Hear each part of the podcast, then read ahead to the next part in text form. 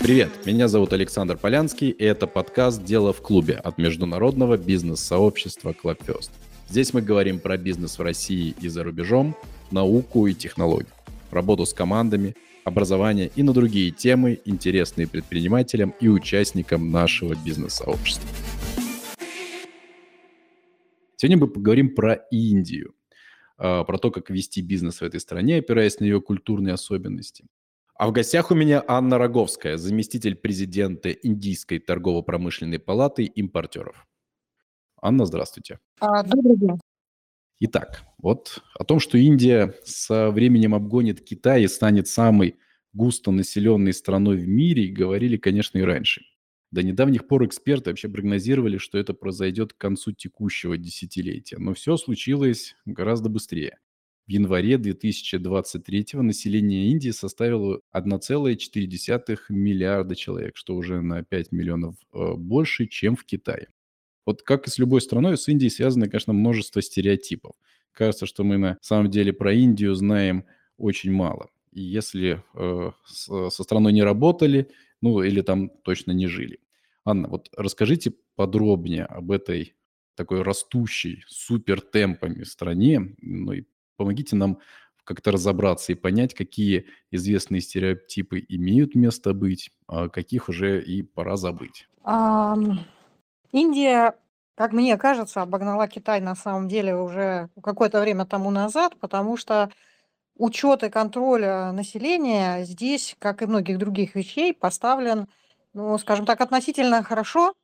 А поэтому есть та часть населения, которая просто проскакивает мимо всех официальных каналов и а, дай бог, если попадает в тот единственный документ, который объединяет вообще всех индийцев, это не паспорт, э, не водительские права, это карточка избирателя. Потому что Индия демократическая страна, поэтому у человека может не быть паспорта, образования, дома, дохода, но карточка избирателя у него должна быть. Это максимально встречающийся документ, по которому даже службы соцобеспечения принимают граждан и удовлетворяют их запросы. А что касается стереотипов, то а, один из самых, пожалуй, распространенных стереотипов, с которым мы сталкивались в работе, это представление об Индии как о некой стране третьего мира. А люди приезжают сюда или не приезжают, просто смотрят какие-то передачи, и в первую очередь им бросается в глаза то, что на улицах есть нищие, на улицах грязно, дома выглядят бедно, а, и все вот как-то вот как-то так. На наше восприятие кажется, что тут все кругом бедные, ничего не знают, нигде не были, ничего не понимают. И им можно привести, ну вот в России качество не подошло, там в каком-нибудь Казахстане, Узбекистане тоже как-то не понравилось, а вот индусам сойдет, потому что, ну, чего там индусы, они ничего про жизнь не знают. На самом деле это совсем не так. А почему бросается в глаза в первую очередь э, грязь, бедность и так далее. Потому что это на улице, это то, что мы видим.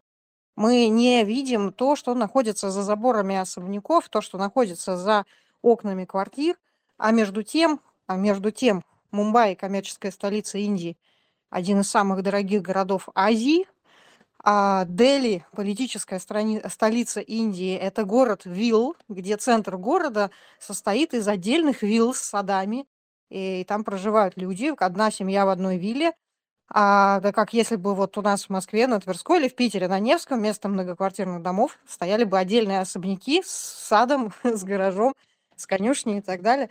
То есть все это есть, просто это не бросается в глаза. И выглядит это не совсем так, как привычно нам. А однажды э, к нам приезжали партнеры из Москвы, и они сказали, очень бедная страна, потому что на улицах нет иномарок. То есть нет BMW, нет Мерседесов. Действительно, их на улицах нет, но вся Индия, включая богатых людей, она ездит на местном автопроме. Во-первых, потому что он нормальный, он хороший, приспособленный для местных нужд. А во-вторых, потому что стоимость иномарок здесь иррационально высокая. То есть даже по цену 2019 года, 2021 года, если смотреть, то тот же BMW э, стоил относительно российской цены в 3-4 раза больше.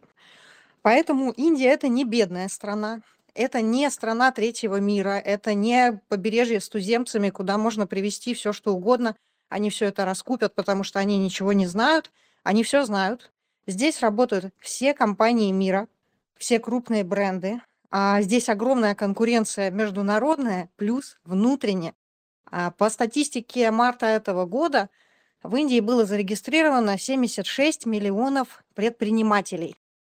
То есть э, практически половина населения России, если брать там по последней переписи, это предприниматели в Индии.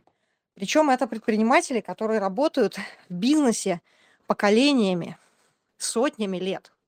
А старейшая компания в Индии, Wadia Group, они ведут свою историю с 1650 года. 1600, середина 17 века. Компания остается в руках одной семьи, и эта семья ведет бизнес. Есть компании с 18 века, есть 19 века, но этим, это, этим уже вообще никого не удивишь. В принципе, для, бизнес, для Индии а, предприятие, организация, которая принадлежит третьему поколению семьи, вот это вот э, предприятие с историей, состоявшееся такое предприятие, то есть дедушка основал, отец там работал, и теперь вот работает его сын, ну, значит, это более-менее серьезная компания. Если она основана в первом поколении и даже во втором поколении, это пока еще немножко какая-то случайная история, не установившаяся э, до конца. Да, а вот еще есть такой, мне кажется, устоявшийся стереотип, это вот, что, ну, совсем плохо работающее право. Вот, ну, условно, даже произвол там до, на самых э, даже таких вот и коррупция низовых там э, каких-то должностях. Вот, например, когда на ГУА можно получить палкой по спине от, э, ну, там, местного гаишника, там, можно так сказать. Кажется, то тоже так формируется ощущение, что ну, с правом или с, э, там, с э, каким-то вот судебной э, сферой, ну, совсем все очень тяжело и плохо. Как вот на самом деле дела обстоят? Это не стереотип. Это во многом правда. Хотя я должна сразу сказать, что получить палкой по спине от кого бы то ни было, гаишника там или еще, для этого должна быть какая-то предыстория развития событий. Нельзя просто идти по улице и получить палкой по спине. Что-то еще должно было произойти, чтобы это случилось. Судебная система очень перегружена, она очень медленная. А суды тянутся десятилетиями, двадцатилетиями, пятидесятилетиями. То есть э, индийское правосудие, оно вот мелит свой жернов очень медленно. Но верно в работе до суда лучше не доводить. Э, как вот все что угодно лучше, чем индийский суд. А, право запутанное, все система очень коррумпированная, система построена на разных связях, но не совсем так вот, как это воспринимается. То есть нельзя дойти до какого-то политика, чтобы он там позвонил судье и сказал, сделай так-то. Э, не, на таких связях построено. Так не будет. Здесь судебная система, она независимо от политической системы. Но у судьи могут быть какие-то там другие свои ниточки влияния, в которых, как иностранцу, разобраться еще очень сложно, долго и, скорее всего, просто невозможно. Поэтому суд надо обходить стороной. А в случае любых э, недопониманий лучше договариваться. Это обойдется любой компромисс дешевле, чем столкновение. Спасибо. Напомню, мы, э, поскольку у нас бизнес-клуб, то рассматриваем вообще, вот э, мы все всегда стараемся, конечно же, с такой с точки зрения бизнеса. И вот сейчас вот про культуру чуть-чуть хочу вас спросить. Вот мне известно, что культура Индии является одной из старейших в мире. Вот вообще цивилизация в республике зародилась, вот как считается, около четырех с половиной тысяч лет назад. Вот сегодня можно смело утверждать, что эта страна синоним такого мощного мультикультурного общества, и вот об этом мы, наверное, еще и отдельно порассуждаем, про количество различных народов, которые находятся. И вот, э, ну, очевидно, что люди следуют различным религиям, традициям и обычаям. Вот о каких культурных вот особенностях Индии стоит помнить тем, кто планирует начинать вести, создавать вот там свой бизнес? В первую очередь э, нужно помнить о том, что, как вы совершенно справедливо сказали, это цивилизация с историей в несколько тысяч лет. Их невозможно переучить. Их надо принимать такие, как они есть, изучать их, подстраиваться под них. Они все равно все будут делать по-своему они э, не изменятся. Э, очень часто здесь, и, у меня спустя 15 лет жизни здесь, часто возникает желание объяснить, что, ребята, ну так же не надо, ну вот, вот очень просто же вот из точки А в точку Б провести прямую линию, и будет быстро, коротко, удобно. Нет, их путь из точки А в точку Б – это всегда огромный длинный лабиринт, но если вот немножко как бы присмотреться со стороны на это, то понятно, почему они берут такие длинные пути, почему они это делают. В общем, Очень важно понимать, что за долгую историю Индии, вот такую, какая она есть, э, у них э, сложился определенный способ поведения, который говорит о том, что проще согласиться и сделать по-своему, чем начать спорить, доказывать, что-то там переделать как-то по-другому и так далее. А местный уклад жизни не приспособлен для пунктуальности вообще. Планировать ничего невозможно встречи переносятся, все переорганизовывается. Кругом царит такой организованный хаос. Вот он хаос, но он все-таки организованный. Сопротивляться этому потоку абсолютно бессмысленно, надо просто в нем плыть, работать, жить. В Индии не бывает каких-то коротких бизнес-отношений. Здесь надо работать долго для того, чтобы вообще понять, что происходит вокруг, а за счет того, что они все время пытаются сказать то, что человек хочет услышать, чтобы не входить ни в какие конфронтации и так далее, то первое впечатление, оно бывает таким, что ух ты, как все здорово, как все просто, все все хотят, всем все нравится, все все могут. А потом, когда надо переходить на следующий шаг, оказывается, что все куда-то растворились, куда-то исчезли и так далее. Для них это нормально. Они как бы удивляются, когда вы воспринимаете их всерьез, какие-то обещания там чрезмерные или так далее. А им кажется, что ну и так понятно, что я не собирался этого делать. Ну что вы ко мне пристали? Они очень гибкие. Они гораздо более гибкие, чем э, мы. И это удобно. Это как бы с одной стороны это немножко может где-то быть неудобно, а с другой стороны это наоборот очень удобно, потому что если какие-то обстоятельства изменились, то с индийским партнером об этом можно совершенно спокойно разговаривать и объяснять ему, что вот, вот это случилось, это случилось, теперь мы не можем сделать то, что мы а, договорились. Вот, в этом плане с ними работать легче, они очень переговорные. Знаете, недавно общаясь с нашим одноклубником, он из Индии, родом из Индии, ведет бизнес в России. Мы рассуждали, можно ли открывать клуб в Индии, и он сказал, Саш, готовься, что это будет очень-очень долго, потому что там все очень и очень медленные.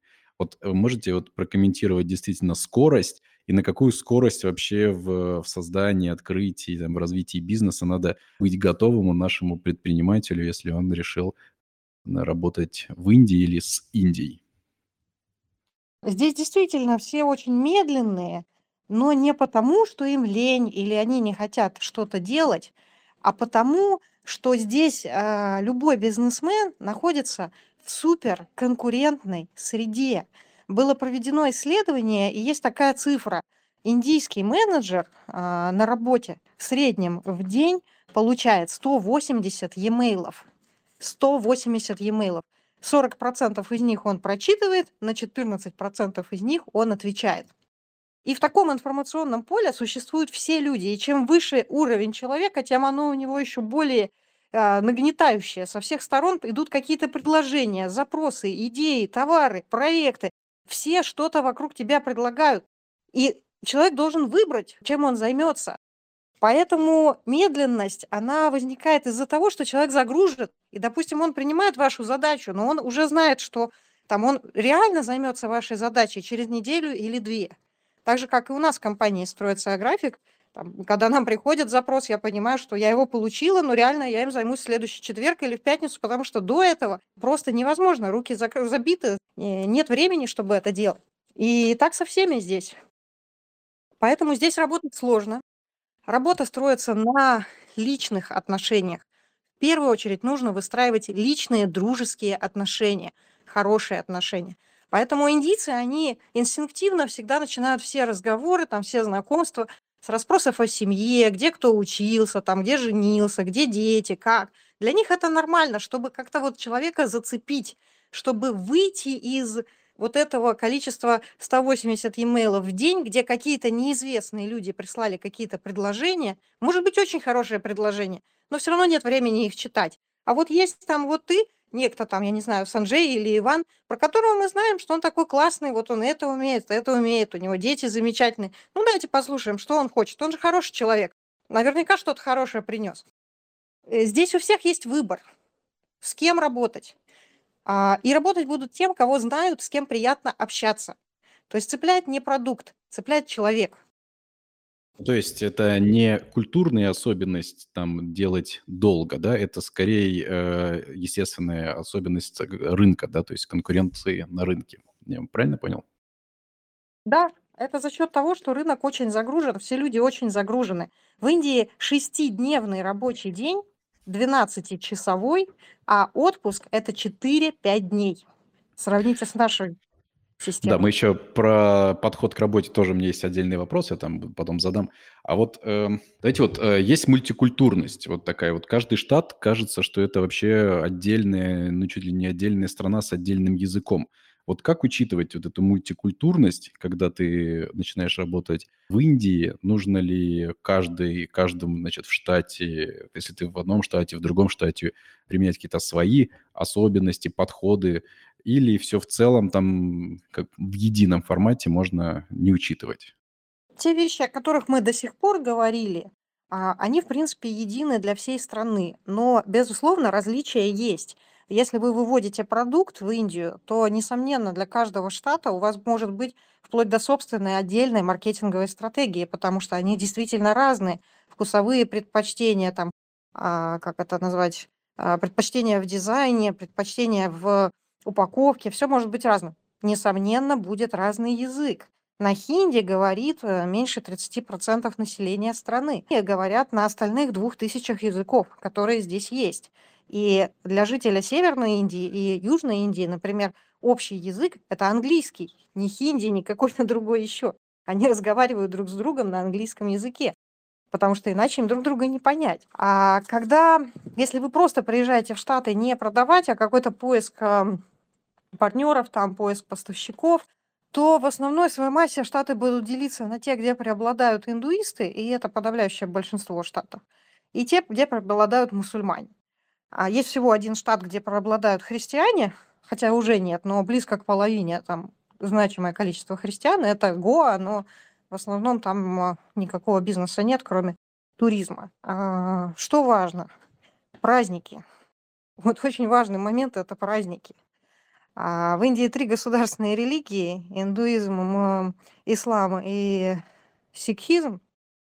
И некоторые христианские праздники тоже отмечаются. И можно попасть просто в коллапс, когда, а, например, в компании работает несколько человек там разных религий, и эти праздники идут один за другим, и компания просто может остановиться там на две недели. Каких-то вот таких резких, отличающих особенностей в работе между индуистами и мусульманами я не замечала. Но тут есть некоторые особенности поведения, да. То есть мы знаем, что мусульмане не едят свинину, и они не пьют алкоголь. А, индуисты не едят говядину. Кто-то из них в чистом виде вегетарианец, а, кто-то вегетарианец еще более усиленный, который не будет есть лук и чеснок. Алкоголь, в принципе, пьют практически все индуисты. Но ам, лучше не делать при людях то, что они не, не делают в своей повседневной жизни. А, это вызывает ну, некое такое вот чуточку больше уважения к иностранному партнеру, который может один день пожить вегетарианцем или там а, провести какой-то банкет без алкоголя, когда все вокруг этого не делают. Это вот э, как бы как быть одетым так же, как все, да. Если все в костюме, то а вы в э, купальнике, это не очень хорошо. Поэтому, следуя за их культурными особенностями, проще с ними договориться, проще вызвать у них э, хорошее отношение к себе, адекватное. В общем, подготовку никто не отменял. Получается, такой универсальный есть э, совет вырисовался, что чтобы не ошибиться, лучше сразу же побыть вегетарианцем и не пить алкоголь. Так, скорее всего, точно попадешь во всех. А, а скажите, вот с точки зрения языка, достаточно ли, скажем, иметь переводчика на английский или самому э, хорошо разговаривать на английском, э, ехать э, с вот этим знанием и не брать вот прям местного э, переводчика с э, местных, получается, там диалект, с местных языков? Английского языка совершенно достаточно для работы. Я веду бизнес здесь 15 лет и говорю только по-английски. Если вы знаете, что вот именно конкретно тот человек, к которому вы едете, он не говорит на английском, тогда имеет смысл брать с собой переводчика. Обычно об этом заранее говорят. И совершенно наверняка рядом с таким человеком будет тот, кто говорит по-английски, кто в любом случае сможет для вас перевести с английского. И, естественно, по-русски не говорят. Это удобно. Скажите, вот есть такое, мы обсуждали, когда Китай, там вот такой подход к началу знакомства для того, чтобы создать бизнес, был, что сначала долго нужно, значит, общаться, вообще никуда не торопиться, и к делам, уже к конкретным делам или конкретным предложениям там переходить очень и очень там э, не спеша, да, то есть она должна как-то естественным образом возникнуть, вот эта вот деловая повестка, деловой настрой. Вот мы с вами чуть затронули то, что тут главное быть другом и ну, общаться, да, вот э, с представителем Индии. А вот как с точки зрения вот скорости, да, вот с э, перехода к деловой тематике, так же, как в Китае, нужно, вот, скажем так, точно не торопиться и тянуть, или есть какой-то вот универсальный там совет, он две встречи, и потом можно вот уже идти и разговаривать уже о конкретных вещах? А, можно разговаривать о конкретных вещах уже и на первой встрече, потому что тогда не совсем понятно, зачем вообще встречались. Просто нельзя разговаривать только о делах. То есть должна быть некая личная составляющая в общении тоже. Они очень любят, когда у них спрашивают про их историю, про их культуру, про их семьи. Такие вопросы, вот немножко переходящие нашу грань а, комфортности, для них это нормально. Личные вопросы это нормально. А, но не нужно ждать, пока вы три раза встретитесь, э, пока, чтобы задать вопрос какой-то рабочий. Спасибо. Э, мы с вами вот поговорили там так вскользь про праздники, но мне кажется, здесь нужно чуть, может, дольше все-таки остановиться, потому что, например, в Китае есть китайский Новый год, который все знают, что там выпадает страна чуть ли там не на месяц, э, в который вот точно надо учитывать, там ничего не производится, ни о чем там не договоришься, и вообще бизнес-активность падает. То какие есть здесь какие-то временные периоды в течение года, которые точно не нужно планировать или командировку, или встречи, вот э, какие тут уже устоявшиеся? Да, э, в Индии есть два момента, когда точно не стоит приезжать. Один- это ноябрь, там плавающие недели, праздник Дивали, он отмечается неделю. Ну, в принципе, люди работают, но как бы это такое, э, как у нас на Новый год. 31 декабря тоже все работают. Вот. И еще есть эм, а, несколько дней в марте тоже плавающих, а, в зависимости от лунного календаря, это праздник Холи. А его тоже очень активно отмечают, все обкидываются красками и так далее. И доходит до того, что даже все закрыто. А на холле, ну, в Дели, например, вообще все закрывают. Офисы, магазины, моллы, все. А даже метро могут остановить, потому что все грязные, все обсыпанными этими красками, кого никуда не пустят. Вот, вот это два самых таких праздника, которые отмечаются очень широко в стране, и огромное количество мелких национальных, городских, региональных, сельских – праздников просто огромнейшее количество. Поэтому лучше заранее посмотреть, когда вы куда-то планируете ехать, посмотреть вот именно конкретно в этом месте, есть ли праздник или нет. Спасибо. Давайте про экономику. Экономика республики вот, достаточно разнообразна. Основу ВВП 54% составляет сегмент услуг. На аграрный сектор приходится 15%, на промышленность 31%. Индия вот также смогла занять крепкую позицию и на мировом рынке информационных технологий. Вообще вот э, индийские IT-специалисты, это, мне кажется, прям уже такой бренд сформировался. Вот, Анна, поделитесь, пожалуйста, данными, какие еще отрасли сегодня активно развиваются в стране? Правительство очень активно развивает производственный сектор. А, есть такая целая государственная программа, называется Make in India, делай в Индии. И для многих предприятий, э, для государственных компаний, а, для, вы, для того, чтобы выиграть в каком-то тендере на поставки чего бы то ни было, предприятие должно быть именно вот из этой категории Make in India, чтобы все производилось в Индии. А вообще Индия, она очень далеко прошла по дороге, так сказать, самодостаточности внутренней, и практически любой товар там, или услугу, которая производится где-то в мире, можно найти индийский аналог. И они очень стремятся к этой независимости – естественно, как и все, они очень многое закупают в Китае, но здесь это особенно болезненный вопрос, потому что Индия воюет с Китаем уже с 1961 года. Вот такая затянувшаяся э, Воюет в каком смысле? А, ну, э, у Индии и Китая есть некие спорные территории, которые находятся а, на взаимной границе, в горах. А, для Китая эти спорные территории– это ключ к так как точка контроля над истоками крупнейших китайских рек, которые там начинаются, для Индии эти территории– это точка контроля над а, северо-восточными штатами Индии. Если вы помните карту, есть вот как бы одна большая Индия, и справа есть такой маленький кусок а, в сторону Китая, там находится семь штатов, и их с главной, так сказать, с основной частью страны соединяет очень узкий коридор, там в 103 что-то километра. И тот, кто владеет вот этим спорным куском границы, тот, в принципе, контролирует этот коридор. Вот. А, и они там периодически происходят какие-то стычки и так далее, но как это вот очень по-индийски, не знаю, насколько по-китайски, не сильно в Китае, но очень по-индийски было разработано соглашение о том, чтобы две ядерные державы, воюя друг с другом, а, делали это цивилизованно, поэтому в все патрули на эту спорную территорию выходят без огнестрельного и без холодного оружия. Спасибо. Ну, продолжим. Какие отрасли сегодня, вот мы на этом вопросе остановились, активно развиваются? Промышленность промышленное производство Индия стремится перетащить себе все те компании, которые уходят из Китая, пока что с переменным успехом, скажем так, но, а, но старается и очень поощряет тех, кто открывает производство здесь. А поскольку в стране федеральный а, конкурентный федерализм, это значит, что каждый штат может издавать собственные законы и сам регулировать те иностранные компании, э, которые приходят в штат. А многие штаты дают собственные программы поддержки и стимулирования развития бизнеса, вплоть до предоставления там, бесплатной инфраструктуры, бесплатного места для размещения производств и даже до финансирования взаимного и так далее. Вот. В общем, Индия хочет достичь промышленной независимости от Китая очень и очень сильно. Развивают космическую отрасль очень сильно. Это отрасль, где может работать частный бизнес, и частный бизнес туда очень сильно идет, и, в принципе, все индийские космические амбиции долгосрочные связаны именно с частным космическим сектором. А вот в основном это то, что стараются тащить. Спасибо. Давайте тогда поговорим про э, как это, экспорт из России, импорт э, в, в Индию. Вот в мае 2023 года, у меня есть такая справка, наша страна впервые становится вторым крупнейшим поставщиком товаров в республику. Экспорт в первом квартале составил свыше 15 миллиардов долларов. Кажется, что это, наверное, вот э, произошло из-за нефти, которую мы туда поставляем. Но вот хочу у вас там уточнить. Это вот э, на минуточку почти в пять раз выше, чем за аналогичный период годом ранее. Первое место среди поставщиков, естественно, занимает Китай.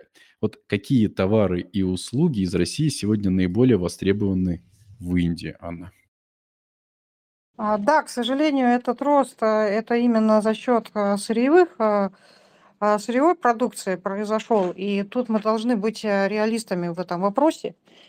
А, к сожалению, очень мало российских товаров представлено на индийском рынке, и сложно сказать в силу каких причин, а, но это точечные какие-то единичные истории успеха сейчас, потому что рынок очень другой и очень долгосрочный, как я понимаю, и препятствием является именно это. Нужно потратить довольно много времени, чтобы понять вообще, что здесь происходит и что здесь нужно. А вот даже такие традиционные там товары, как водка или конфеты, даже они как-то вот не смогли сюда дойти и занять свою подобающую нишу. Ну, опять же, высокая конкуренция. Для того, чтобы что-то здесь начать продавать, нужно очень грамотно найти свою целевую аудиторию и хорошо продвигаться.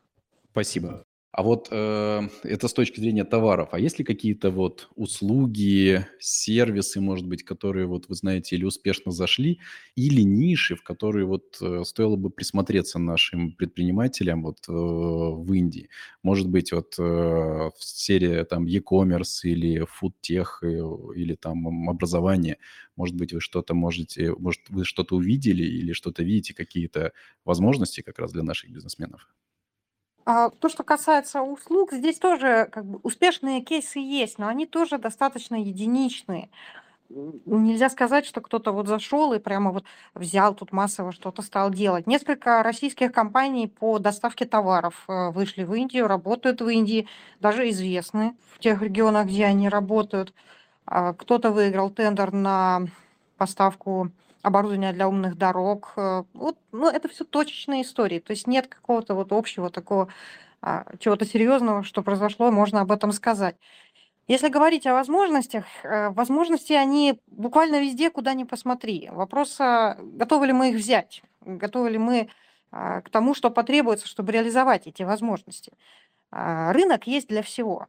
Полуторамиллиардный рынок, платежеспособный, очень разнообразный, то есть можно выбрать своего потребителя, найти его, а, он не одинарный, а, ну, неоднородный. Можно найти того, кто действительно будет, кому действительно будет нужен ваш товар или услуга. Ну, но, но все это нужно искать, очень медленно, кропотливо строить, выстраивать, вкладываться, учиться, и только потом случится какой-то успех. До последнего времени, ну, я думаю, это не секрет. а Особо индийский рынок никого не интересовал в России. Были другие рынки, более близкие, понятные, удобные. Сейчас российские предприниматели только начинают сюда выходить, только начинают сюда смотреть. Я думаю, что если мы поговорим года через три, то у нас будет много историй, историй успеха.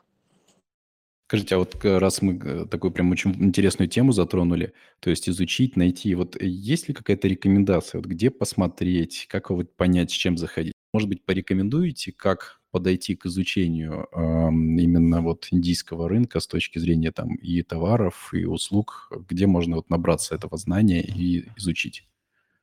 А, Да, тоже выставки. Здесь тоже проходит очень много выставок и в Дели, в столице, и в регионах более мелких выставок. А, Сюда нужно приезжать э, больше, чем на три дня. Сюда нужно приезжать на две-три недели, оставаться, смотреть, а, чтобы вот понять, как здесь все происходит. То есть это, это невозможно сделать за один приезд или за два приезда. Маркетинговые исследования мы всегда рекомендуем тем, кто пытается а, найти своих ам, покупателей в Индии. А, Очень важно понять, какой регион. Очень часто люди приезжают только в Дели или только в Мумбай, и, э, и все, там, не видят для себя того, что можно было бы сделать, и говорят, ну все, ладно, а, с этим мы закончили. Есть масса других штатов, масса других городов, не менее интересных, тоже где есть деньги, тоже где можно получить поддержку от каких-то местных кругов. А, И туда тоже надо ездить, нужно искать то, что для вас будет комфортно, там, где вам покажется, что вы а, можете действовать. И это не обязательно будет Дели или Мумбай. В общем, нужен хороший проводник, нужен хороший э, человек, кто сможет э, как-то встретить и помочь. А, а скажите, вот насколько тяжело вообще и как, насколько радужно э, принимают иностранцев в Индии, насколько им, скажем, там рады, сложнее ли это, чем а, э, иностранцам, иностранным компаниям, чем местным? Нужно ли брать к себе в обязательно, вот как в некоторых странах, а, в, в состав а, учредителей кого-то из местных? Как вообще, насколько вот способствует э, бизнес-климат э, и помогает иностранцам? А, В Индии очень радушно относятся к иностранцам, а, очень любят, когда мы приезжаем, мы платим за все, за что мы платим. А иностранцы всегда и везде запл- заплатят дороже, чем индийские бизнесмены или покупатели, или просто люди. К этому надо относиться философски, так уж оно устроено. А Вот. А правительство радо, когда приходит иностранный бизнес. А В 2014 году ввели ряд очень серьезных послаблений, и сейчас осталось буквально 7 или 8 секторов экономики, куда нужно обязательно заходить с индийским партнером. А в других секторах это не требуется. И это такие специфические сектора, как э, СМИ, страховое дело, там определенный вид э, а, фондов взаимопомощи. То есть даже в даже оборонное предприятие можно создать без участия индийского капитала, без участия индийского партнера. Вот до такой степени сейчас все либерализовано. Космическое можно создавать без участия иностранного партнера. То есть практически в любой сфере можно действовать самим. Есть некоторые другие ограничения. То есть в компании должно быть, например, не менее двух акционеров. А почему так? Ну, э, никто не знает. Просто так вот заведено по закону. Два учредителя в компании, два директора. Это могут быть одни и те же два человека, но минимум два. Почему-то правительству так более комфортно. Да, есть еще такой нюанс, что когда говорит иностранец, его э, слова как бы они больше, имеют несколько больший вес. Э, Это звучит несколько более серьезно. То есть в этом плане э, мы можем конкурировать с индийскими предпринимателями, потому что нам больше доверия. Вот есть такой вот интересный казус, хотя все равно мы везде за все заплатим в несколько раз больше, но нашим словам как-то больше верят, воспринимают более всерьез. То есть при личных переговорах присутствие иностранного директора или учредителя– это дополнительный плюс. Вот э, раз мы уже разобрались, э, что э, попробовали посмотреть, какие товары, которых, как мы поняли, почти нет, из России в Индию отправляются, а что, наоборот, из Индии привозят в Россию, Анна? Сейчас из Индии в Россию приводят довольно много всего, потому что а, Индия с радостью поставляет те бренды, которые сейчас напрямую не торгуют с Россией. Поэтому это оргтехника, телефоны, ноутбуки, различные химические материалы, текстиль традиционно, косметика потихоньку начинает. Из Индии, как ни странно, в Россию поставляют очень много креветок. А, я сама была очень удивлена этому, но Сбербанк говорит, что это именно так, и именно креветки – это один из самых ходовых товаров. Шины. Индийские предприятия замещают собой некие там те компании, которые раньше поставляли шины не для легковых автомобилей, а для тяжелых э, лесовозов и а, тяжелых фур, там, где нужны такие специфические а, шины. Вот Индия сейчас э, тестирует свою продукцию в России. Если благополучно продукция пройдет зиму, то Индия станет э, крупным поставщиком таких продуктов. А какие-то станки ЧПУ поставляются, но не слишком много, к сожалению. Это то, о чем я знаю. Спасибо. Вот, Анна, а вот с точки зрения, вот если такой общий обзор, наверное, если посмотреть на Индию сверху, можно ли э, сказать, что вот этот регион, значит, там индийский рынок, вот здесь вот э, такая-то вот там э, особенность или такой там преиму- преимущественно он там аграрный или так далее, вот сюда вот с таким бизнесом, вот здесь вот там айтишный, здесь еще есть какое-то такое разделение. Можете такой сделать небольшой экскурс вот по, по индийскому рынку в широком смысле? А, да, такое разделение есть. Это, конечно, такой очень объемный вопрос. Давайте вот я так немножко в, в общем расскажу, да. Вот э, если мы смотрим на основной материк Индии и смотрим немножко вправо в сторону Китая, есть вот этот э, небольшой кусочек страны, который граничит с, Кита... Э, с а, Мьянмой. Этот кусочек страны, этот регион специализируется на чае. Именно там и рядом с этим регионом, как бы на основном материке, именно там растет тот самый знаменитый индийский чай на красивых холмах, там его собирают, сушат и потом продают а, внутрь страны на экспорт и так далее, и в том числе в Россию. А если мы смотрим на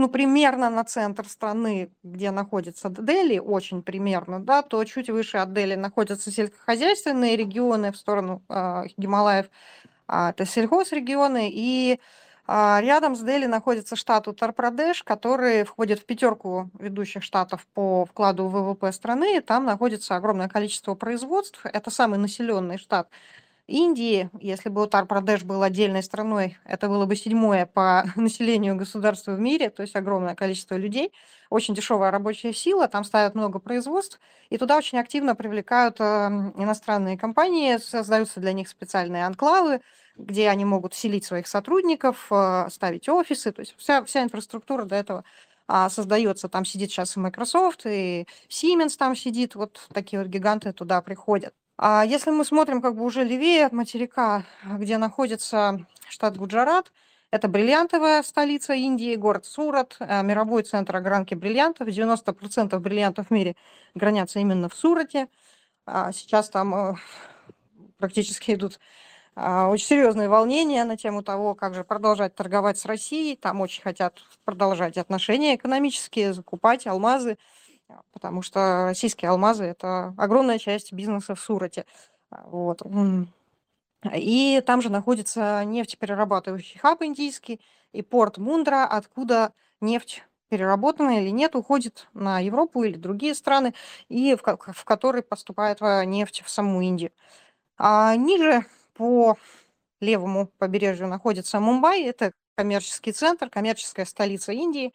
Почему так вышло? Потому что когда британцы, а, когда-то раньше была столица Индии, это Калькутта, она находится с другой стороны материка, как бы с дальней стороны материка, и британцам приходилось плыть, обплывать весь континент и подниматься наверх, туда вот в Бангладеш, а, чтобы доплыть до Калькутты. А когда они открыли путь в Мумбай и смогли справиться с местными пиратами, Мумбай географически, естественно, стал коммерческим центром, потому что было плыть гораздо ближе, гораздо удобнее.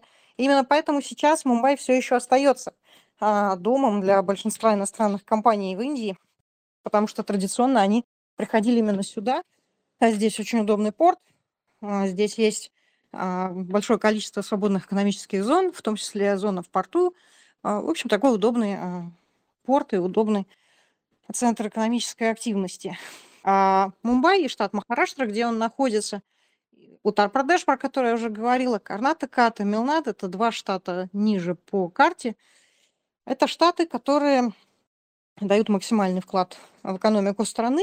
Штаты, где находится в основном основное количество автомобильных производств и основные заводы а, авиационные, а, текстильные, сахарообрабатывающие и всяческие другие. Вот это основные штаты, где стоит производство. В других штатах а, его меньше, это либо сельхозка, либо какие-то услуги, либо туризм, либо еще что-нибудь. Керала, Спас- которая находится в самом низу континента, вот Керала это интересный штат, она производит 99% эм, мирового, а, мировых поставок кокоса.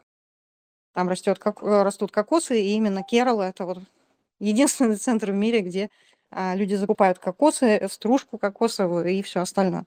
Анна, спасибо за такой интересный прям обзор и очень полезный. Мы с вами поговорили, а, такой овервью такой сделали по Индии, по штатам. И у меня вот есть э, справочка, что около 90% иностранных компаний в Индии работают в штате Махараштра, из которых абсолютное большинство зарегистрировано в Мумбаи. Вот вы сказали, что там действительно удобный порт, э, но кажется, что 90% это прям очень много. Вот почему все-таки бизнес выбирает именно этот штат, там льготы какие-то или еще что-то, вот расскажите. И, может быть, тоже действительно этот штат надо выбирать для открытия и, скажем так, и не перебирать другие?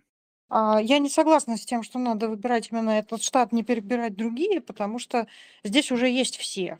То есть и в так, э, и без того высококонкурентной стране вы выбираете место, где конкуренция, ну, просто вот сконцентрирована на каждом квадратном метре. Наоборот, надо выезжать за пределы Мумбаи, там, где иностранцев еще нет, а, и там будет работать интереснее и проще, может быть, даже в чем-то.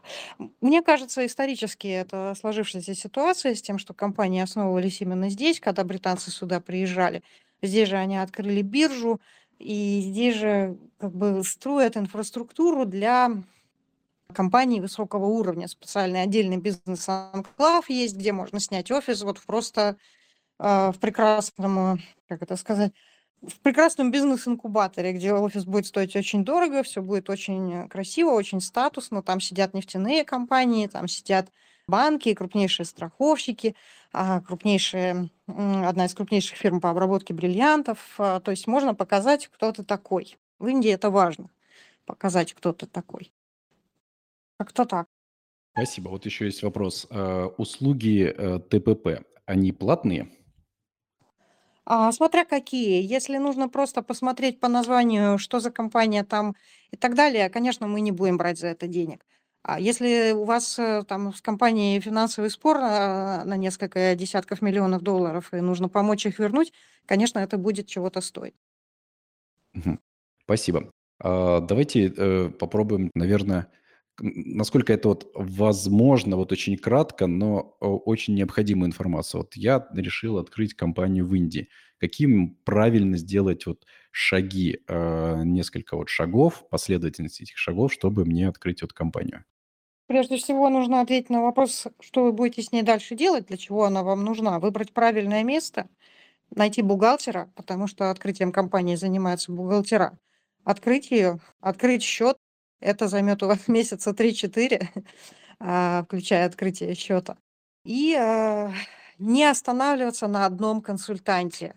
Посоветуйтесь с двумя, тремя, четырьмя консультантами, бухгалтерами, юристами, там, кто бы вам ни был нужен, Просто для того, чтобы услышать разные мнения. Закон запутанный. Три человека могут дать совершенно три разных ответа а, с тремя разными пониманиями того, как им дальше действовать с этими ответами, с принятыми решениями. Поэтому не надо ограничиваться на каком-то одном а, посреднике, одном проводнике. Смотрите шире, вы больше узнаете, увидите больше опций, которые вам не, не расскажут. Хорошо. А вот э, когда открыл компанию, как порекомендуете э, брать местных, привозить с собой сотрудников? В чем вообще уникален, э, ну и какие есть особенности рынка персонала в Индии? А, Ну, во-первых, законодательство очень четко регулирует, сколько у вас должно быть местных сотрудников для того, чтобы вы могли привести иностранца.